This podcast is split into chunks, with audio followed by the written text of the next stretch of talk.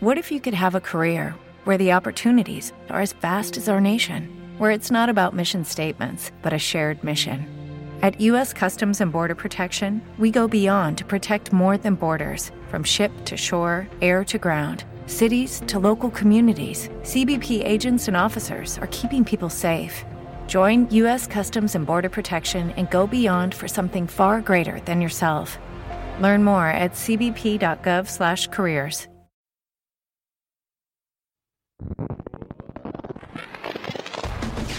Concepto radial. Estación del Tecnológico de Monterrey, Campus Ciudad de México. Escúchanos en conceptoradial.com. Twitter, Facebook e Instagram. Concepto Radial. Correo electrónico cr.ccm.itesum.mx. Escuchas. Escuchas. Concepto Radial. Concepto Radial. Interfiriendo tus sentidos. Arroba, arroba, arroba, arroba, concepto radial. Well, I got a woman way over town. Muy buenas tardes, estamos aquí en otro turno de decibeles por concepto radial, como todos los viernes a la una de la tarde, por lo menos en este periodo eh, veraniego, que con, mucho gusto vengo aquí a pasar este, estos días calurosos. El día de hoy les había dicho que tenía un invitado, y sí, tengo un invitado, no era el que, eh, el que tenía planeado, pero miren, así son los músicos, ¿qué se le va a hacer? Este, recuerden seguirnos en nuestras redes sociales. Estamos en Instagram, Facebook y Twitter como arroba concepto radial. Ahí son bienvenidas todas sus quejas, sugerencias y preguntas. eh, todo lo que quieran ahí nos los pueden poner.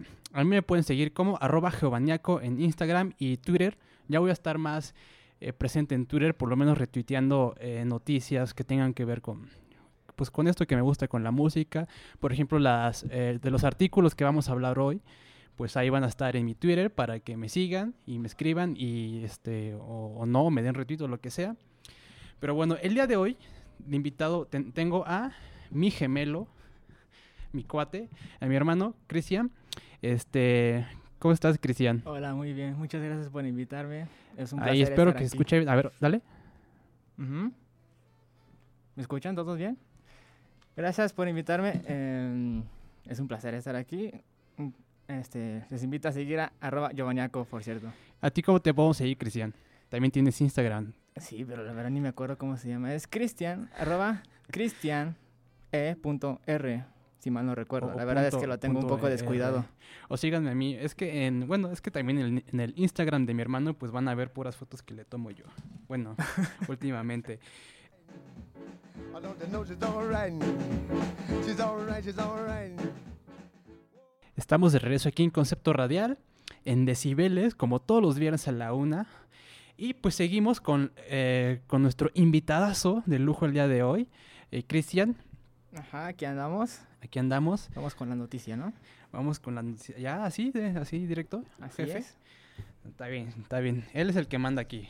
de. Porque hay que tratar bien a los invitados, hay que ser carismáticos, atenderlos. ¿Quieres una agüita? Ah, no, ya te tomaste tu jugo, tu jugo especial. Así es, muchas Sí. gracias. Se tomó bien. su bebida especial porque viene del gimnasio, su batido de, eh, De de- proteína, ¿no? de proteína, po- eh, pechuga de pollo y este huevos crudos, como lo hace Zac Efron.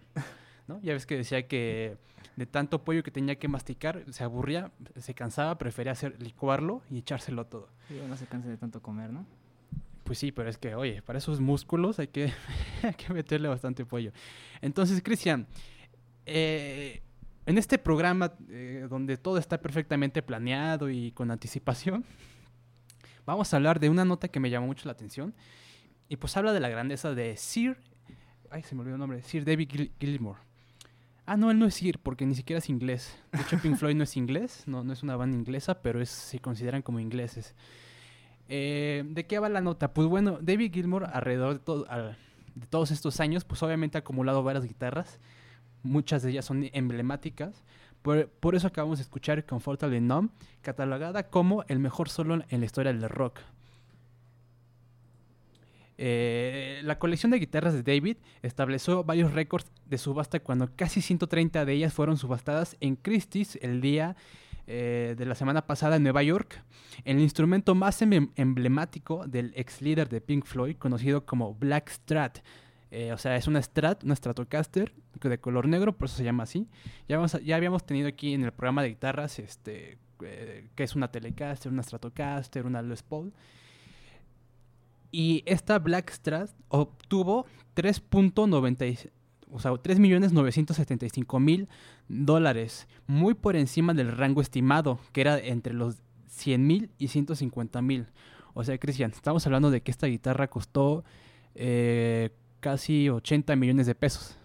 Así yo creo que era un poquito elevado sobre su valor en realidad, ¿no? Ah, a ver, eh, yo creo que no, que sí los valía, pero eh, mira, déjate cuento más. Otros artículos importantes incluyen una Fender Stratocaster del 54, del año 54, Ajá. con el número de serie 0001 y que se usó en la grabación de Another Brick in the Wall, parte 2, la cual obtuvo 1.80 millones de, dólares. También- Bueno, eso ya es algo especial, admit- debo admitirlo.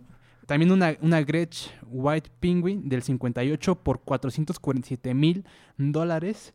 Una Gibson Gold Top Les Paul del 55 que también se usó en Another Brick in the Wall. Igual se vendió por eh, 447 mil dólares. Christie's, esta casa de subastas, declaró que todos eran récords mundiales de subasta. Ahora, ¿por qué eh, David Gilmour este, usó, eh, quiso vender estas guitarras? No, no, no es como Lars Ulrich que vendió todas las piezas y artes que tenía nada más porque se le pegó la loquera sino que eh, un día antes de la subasta, Gilmour reveló que el dinero de la subasta beneficiaría a Client Earth, una organización que financia abogados y expertos ambientales en la lucha contra... ¿Contra qué? Contra las tortuguitas que se les meten los popotes en la... no, es cierto, o sea, eh, una lucha contra el cambio climático. Una, un labor, una labor muy loable de parte del el guitarrista. Y, y él dice que la crisis, crisis climática global es el mayor desafío que enfrentará la humanidad y estamos a pocos años de que los efectos de calentamiento global sean irreversibles. Pues mira, Giovanni. Sí, sigo pensando que los precios, bueno, por los que se vendieron estas guitarras eran bastante extrafalarios. Me imagino eh, ahí las personas comprando con puro y mano, ¿no? Pero O sea, Bueno. les, acabas de decir gente fifi. ¿Es lo que estás diciendo? eh, más bien Esa millonaria, gente ¿no? fifi va a salvar el planeta, Cristian. Es hasta lo que iba. Sin embargo, qué bueno que este dinero se use para tal causa, ¿no? Es evidente que es un problema em, primordial, ¿no? Y pues qué bueno que se use este dinero para la ecología y esas cosas.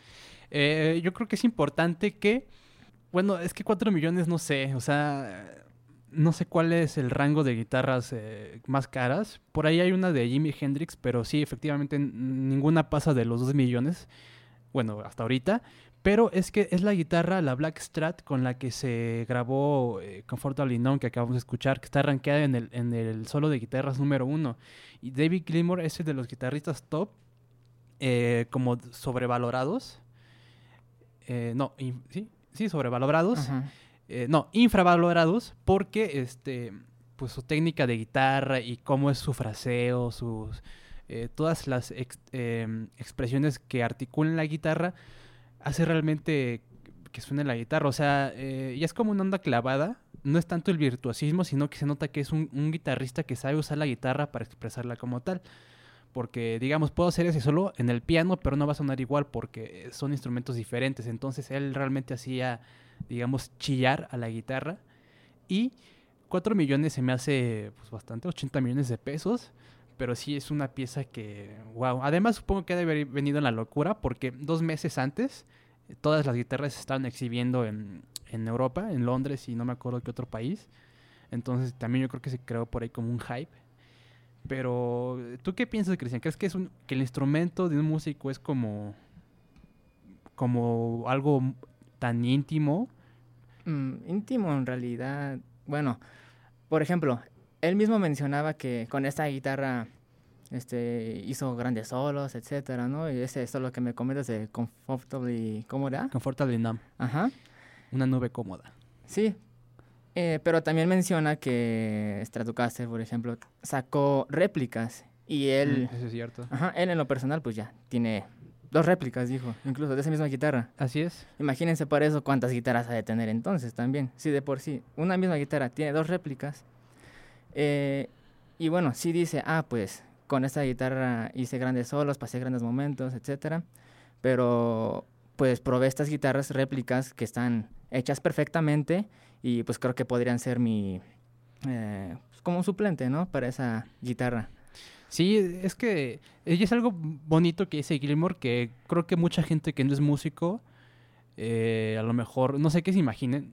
Eh, te decía, Cristian, que por ahí en una frase de un libro decía que le podrás prestar tu mujer a quien sea, pero no tu instrumento musical. Y no, eso, eso- obviamente no sé de, de qué va el libro, era como un- una de estas tramas juveniles, pero o sea, es exagerado. Los Bueno, instrumentos, También hay que entender que ellos viven una vida diferente, ¿no? Yo creo que mujeres no les faltaban. Tal vez iba por ahí. Mm, No, bueno, mira, sí nos falta contexto. La verdad no sé ni, de qué va el libro, pero no, no hay que romantizar esa eh, eh, relación que un músico tiene con un instrumento. Porque al fin de cuentas, o sea, al, principio es como ver joyas, me imagino, para las mujeres, no sé, es como que, ay, brillosos, bonitos. yo quiero una Les, yo, yo siempre quise una Les Paul porque es la que tocaba Slash. Pero cuando, no sé, cuando agarras una Les Paul, dices, está pesadísima, no me gusta el sonido que trae, no es para lo que voy a tocar. Ya se convierte en una herramienta de trabajo y este y es sacarle el sonido que quieres o irla modificando, que es el caso de esta Stratocaster, que la fue modificando hasta encontrar el sonido perfecto según él. Pero ya después Fender le hizo réplicas y pues dice que tiene réplicas perfectas y que y que los instrumentos son eso, es un una herramienta de trabajo y, y lo ve como tal y pues ya, o sea, hay que dejarlo ir, no, no es, no es gran cosa. Eh, pero esos instrumentos sí son gran cosa porque ya los tocó David Gilmour desde el, desde el año del caldo. O sea, de- una guitarra del 54, sea o no de David Gilmour, una guitarra del 54 con el número de serie 0001 vale algo. Este, Claro, pero es más para como fans, ¿no? O coleccionistas, por ejemplo. Ella entra otro concepto diferente. Eh, sí, es que también depende, hay diferentes. Hay unas, hay unas Stratocasters mexicanas que es de, no me acuerdo qué tal año, como del setenta y tantos al ochenta y tantos. Stratocasters mexicanas, pero se hacían con piezas eh, estadounidenses y valen mucho más esas que las Strat mexicanas que le siguieron después. Entonces sí, ya es una onda de, de coleccionistas, de calidad, como los coches más o menos. Pero, pero un coche manejado por alguien importante, pues va a valer mucho más, ¿no? Evidentemente, con esos 3.70 millones. Tú tienes un, por ejemplo, mi hermano es- eh, toca el bajo. eh, ¿Tú le tienes un afecto a tu bajo o no? Recuerdo, por ejemplo, en prepa, que era como mi máximo auge tocando el bajo, que sí, incluso recuerdo una anécdota que yo puse mi bajo en una silla porque estábamos ensayando para este el evento que iba a ser el próximo día y al lado estaba mi novia y yo voy, veo el bajo con cuerdas recién cambiadas y todo y digo, ay, está, qué hermoso está. Y mi novia pensó que hablaba de ella. Luego ya le dije, no, no, no está hablando del bajo, perdón. Entonces, pues yo creo que en ese momento sí le tenía un cierto cariño, ¿no? Pero bueno, conforme ha pasado el tiempo, como que lo he ido dejando y, y este, mm, pues ahí está, abandonado. De hecho, ya hasta se rompió una cuerda, ¿no? Bueno, Una clavija. una sí, hay que clavija, sí. Sí, bueno, aparte cuando le cambias las cuerdas a un instrumento, y sobre todo un bajo, que no es que se las cambies tan seguido, es como que, wow, qué delicioso se siente tocarlo, brillan en las cuerdas. eso es cierto. Este, pero no, lo, lo malo de ser pianista es que no tienes tanto glamour con el, con el instrumento, porque tienes que estar o sentado, como la mayoría, o estás parado inmóvil, y nada más se ve la parte de, de atrás, en este caso, con un montón de orificios o cables conectados, entonces no es tan glamuroso, nada más cuando eres ya conocedor, sobre todo de sintetizadores, dices, ah, es un Moog, es un tal, es un Cronos, ¿no? Entonces, este... Al menos que le hagas ahora la Elton John, ¿no? Como Todo sa- extrafalario. sacar mi película. No, ah, no, bueno, no. claro. ¿Has visto cómo, cómo actuaba él? Se hacía sí. notar, se hacía notar. Pues sí, es que sí, el piano no es tan glamuroso, es más Ajá. refinado a lo mejor, sobre todo piano, piano, pero, pero son muy caros. O sea, un, un buen este piano, sintetizador te cuesta muchísimo. De hecho, sacaban un, un nuevo Moog eh, grandote que vale ciento, 150 mil pesos. Y este, pues es muchísimo dinero, pero bueno, parece un avión la, la, la cosa esta. Tiene muchos botoncitos y colorcitos. Bueno, pero los pianos sí están catalogados como obras de arte, de hecho, ¿no? Sí, pero también hay violines. Es que sí, es un relajo, el piano es más grande. Pero bueno, va- no nos vamos a extender más y vamos a escuchar algo de Pink Floyd. Esto se llama Another Breaking the Wall, parte 2, con la que se grabó este, la Black Strat. Y pues para que recordemos este sonido que ya no será tocado por David Gilmour. Ay, qué nostálgico para una guitarra, ¿no? bueno, vamos con esto que es Another Breaking the Wall.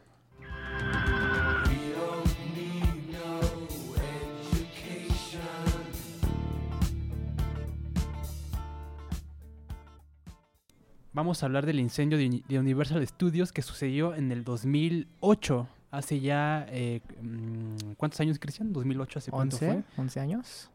Hace 11 años, exactamente, muy bien, ¿eh? Se, se ve que se estudia. Aquí, ya, se ve, ya se ve quién es el, eh, el académico de la familia. Exacto. Ya les dije que yo estudio música, a mí no me pidan de cuentas. Yo, soy- yo tengo un, un turno musical. ¿Qué se puede esperar de, de alguien así, no? Ah, es broma, está, bien. Lo siento, papá, pero, pero aquí me tienes poniendo música. Eh, ¿Qué sucedió? El incendio empezó en las primeras horas del primero de junio del 2008. Eh, se incendió el edificio 6197, conocido como la bóveda de video que tenía videocassettes, carretes fílmicos y lo más importante, una biblioteca de grabaciones, eh, muestras de Universal Studios, de, em, Universal Music Group. Eh, muchos bomberos acudieron al fuego, después decidieron desmantelar la bóveda para eh, controlar mejor el, el fuego. ¿Qué es lo que se perdió? Prácticamente todas las grabaciones maestras de audio de la bóveda fueron destruidas por el fuego, in- incluyendo audios producidos por algunos de los músicos más famosos de la, de la década de 1940. El- un reporte confidencial de 2009 que fue revisado por The New York Times Magazine Uni- Universal Music Group estimó que había perdido unos 500 mil sencillos.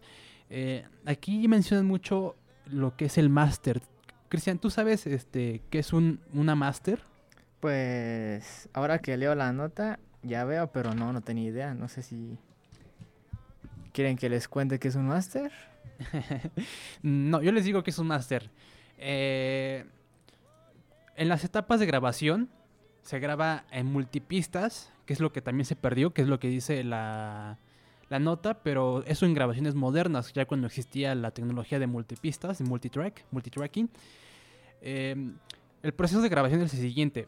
Le asignas un canal a cada instrumento o dos canales, de- dependiendo si es estéreo. El piano puede en estéreo, hay guitarras que van en estéreo. Hay técnicas de microfoneo que graban la batería en estéreo. Eh, entonces todo eso va a, la computadora, en este caso, que ya todo es digital, o a la consola. Se graba. Eh, antes era, se grababa en, los, estos rollos. Entonces tenías ahí tal cual la celuloide, ahí, se grababa. Y este, después de eso sigue eh, la mezcla. La mezcla lo que hace es monitorear volúmenes, empezar a agregar ya con la postproducción de algún efectito, automatizaciones de que si quiero la guitarra que se vaya bajando el volumen, eso se automatiza. Lo, vas bajando tú con los faders, e- es todo este proceso de mezcla.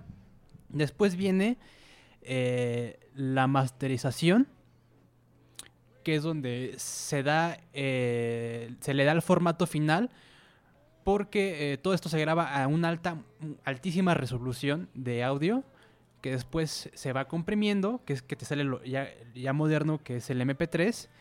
Entonces pasa por un proceso de masterización, que también se comprimen cosas y ya es lo final.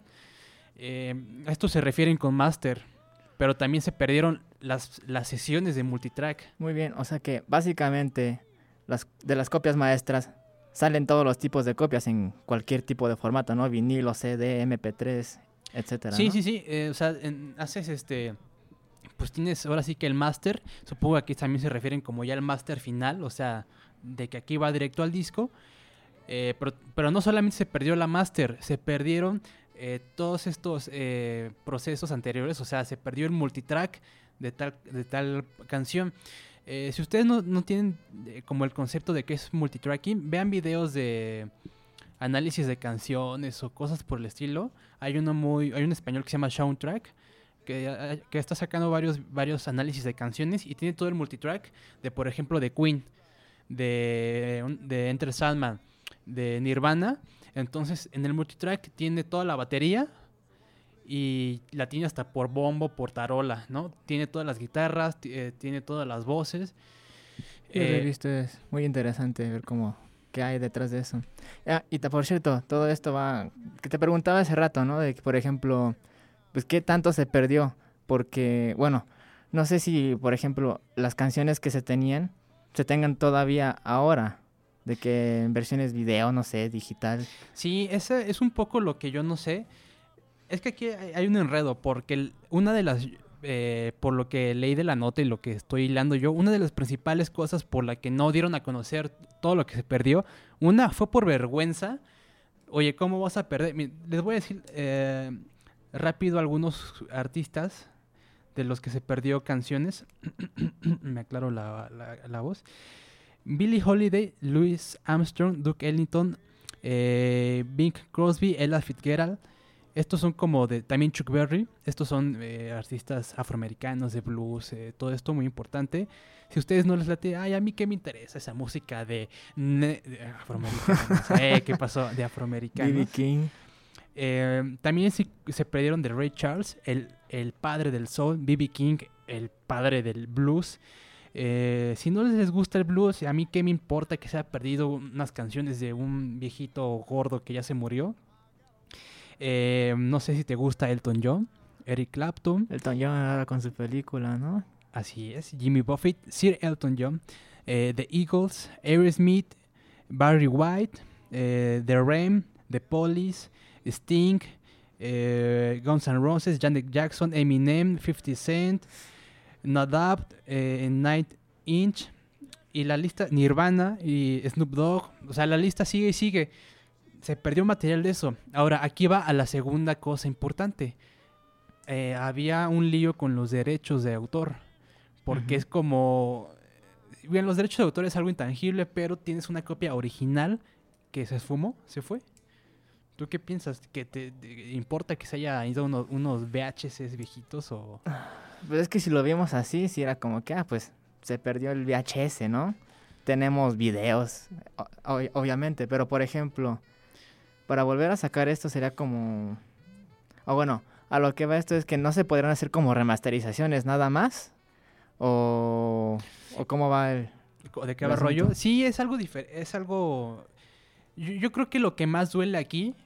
Eh, bueno, sobre todo el material muy famoso. O sea, ya hay pistas multitrack en digital para, pues, para diferentes usos. Entonces es como que. Pues no pasa nada. Se perdió el original, pero ya hay miles de copias y.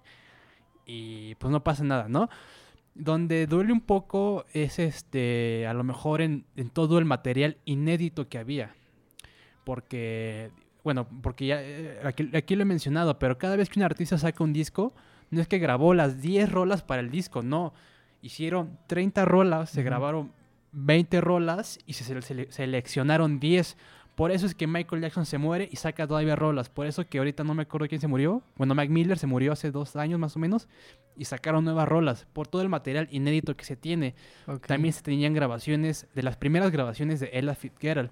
Y hablamos que son grabaciones del año del 40, del 50. Pero bueno, aquí mencionabas, por ejemplo, que ya varios de esos artistas fallecieron, ¿no? La Así cosa es. es que de verdad iban a, a utilizar este material inédito para hacer nuevo material. Pues puede ser, no sé, es que también, no sé, depende de muchas cosas. No sé, no sabemos qué material había. Por ejemplo, ahorita va a sacar, sa- sa- salió el documental de, de, de Ana, de Aretha Franklin, que se grabó en el año 72, pero por un problema técnico no se, no se sacó al aire. Y después ya se solucionó el problema técnico como 30 años después. Y Ella Fitzgerald dijo, no, ah, no quiero que salga el documental por razones como sentimentales. Y el agosto del año pasado dieron permiso para que saliera, también porque Areta ya estaba en fase terminal. No sé de qué murió, pero el, el mes, el mes en el que dijeron que iba a salir, pues falleció Aretha Franklin. Entonces es un documental del año 72 que apenas está saliendo a la luz. O sea, no sabemos qué puede haber ahí o qué había ahí, además de las copias originales. Pero también algo que me puse a pensar es que la música es un arte, pero la, el espíritu de la música no es que sea una grabación, de hecho es, es el, el, el único medio, el único arte que, bueno, también el teatro, la danza, que es efímero porque lo ves o lo escuchas y ya, ya fue. También por eso eh, los músicos, bueno, algunos maestros me dijo alguna vez que no hay bronca si la si te equivocas tocando porque te equivocaste y ya fue. Bueno, eso es cierto, ¿no? La música, por ejemplo, la tenemos en Spotify. Y, por ejemplo, lo que vas con el arte efímero es como cada vez vas a un concierto de un artista, cada concierto va a ser diferente. Cada concierto tiene un feeling diferente, dependiendo también del, del mood, ¿no? Del estado de ánimo del artista. Y, y también del ambiente que tengas a tu alrededor. Y pues, creo que... Bueno, creo que se disfruta diferente, ¿no? Sí, es, o sea, obviamente es lamentable, pero pero tampoco nos hagamos así como de que wow, ya se perdió patrimonio. Bueno, si es una, si era una herencia, Es que siento que es más patrimonio de Universal, ¿no? ah, pues a mí lo que me pone como nervioso, ansioso es pensar qué es lo qué habrá ahí que no haya sacado Eminem o 50 Cent eh, o Aerosmith que esté grabado ahí. ¿No? O sea, todo ese material inédito o Bueno, versiones diferentes de las canciones o qué se habrá grabado ahí. Estará, est- está interesante, pero, pero pues bueno, lo, lo alarmante, digamos, es que se lo guardaron hasta ahorita y pues ya salió como la luz. Yo pensé que el incendio era reciente, Ah, pero no, fue en el 2008, pero hasta ahorita se... Se da a conocer, ¿no? Ajá. Pero como mencionabas, lo ocultaron simplemente por vergüenza, ¿no? Pues, eh, pues yo creo que sí. Eh, aquí dice que eh, el incendio fue reportado en todo el mundo con menciones a la bóveda, pero la mayoría de los reporteros solo se enfocaron en los videos perdidos del archivo y muchos medios presentaron el desastre como una crisis superada, como de que ah, se perdió ahí material, unas copias de algo y así. Eh, pero un, un reportero del New York Times Magazine describió el esfuerzo de Universal Music Group por aminorar la percepción de la pérdida, de la pérdida como un triunfo de la gestión de crisis en la que participaron empleados de Universal en todo Estados Unidos. Y pues qué tan grave fue, pues no, yo creo que no lo sabremos porque no sabemos qué se perdió, pero Exacto. pues es, importante. Y, y aquí se cuestionaron, aquí mucha gente cuestionó que las disqueras no tienen la capacidad de almacenar todo este material que es invaluable, digámoslo así. A mí me interesaría ver una subasta mejor de... de- De guitarras.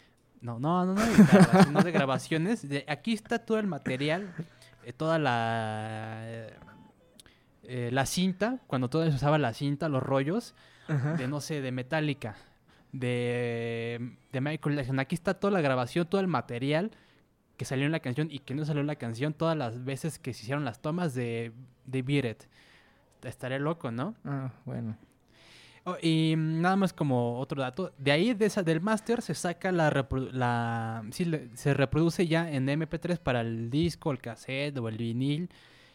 Y, mm, y también por ahí decía la nota que se perdió la calidad porque obviamente al ser la, la grabación original tiene toda la calidad este, de audio. Pero la verdad es que nunca la vas a escuchar, al menos que escuches es- el celuloide y lo pongas en una en, en una reproductora que lo acepte y lo escuches en monitores. Solo así lo vas a escuchar. Porque todo lo que escuchamos es MP3. O sea, que en Entonces, sí podemos decir que nosotros no estamos perdiendo nada. Pues sí. Si quieres llegar a esa conclu- conclu- conclusión fría y este. pues está bien. Pero es que nunca sabremos lo que pudo, lo que pudo haber sido o lo que era, porque si Ah. tenían grabaciones ocultas, no lo sabemos. Y si les iban a sacar, pues ya no lo sacaron, ¿verdad? Vaya forma de verlo, pues sí. si, si le iban a sacar, pues ya no lo van a sacar. pero no sé, a mí sí me deja pensando un poco, pero, pero sí, efectivamente, a mí, André Giovanni, este locutor de este programejo, no es cierto, eh, pues sí, no me afecta nada, voy a seguir comiendo y respirando. Y la próxima semana les voy a traer otro programa. Pero bueno, Cristian, vamos a escuchar ahora. Si lo puedo poner, es que, es que me dejaron aquí operando y, y ya me estoy haciendo, me estoy enredando con mis audífonos. Con calma, por favor. con calma, no me voy a, a lastimar. Eh, recuerden seguirnos en redes sociales antes que me olvide. Nos encuentran en todos lados como arroba concepto radial, en Instagram, Facebook y Twitter. A mí me encuentran en Instagram y, y- y Twitter, que ya les dije que voy a estar más, más activo, como arroba geovaniaco. Y a mi hermano lo pueden seguir en Instagram como Cristian, sin H, Por favor. cristian.er. Y creo que también en Twitter está igual. Bueno, el Twitter no, no lo uso, así que nos quedamos en Instagram. Bueno, pero si quieren ver este a mi gemelo, quieren ver cómo somos, cómo tenemos este para los que no sepan, nosotros somos este, ¿cómo se llama? Pelirrojos, tenemos muchas pecas. y si han visto Harry europea. Ajá, descendencia europea, este, escocesa. Pero bueno, vamos a escuchar Roxanne de Police, que también es uno de los este, grupos afectados. Supongo que se ha de haber perdido, no sé si esta grabación, algo por el estilo, pero vamos a darle un funeral al máster de Roxanne. Esto es de Police.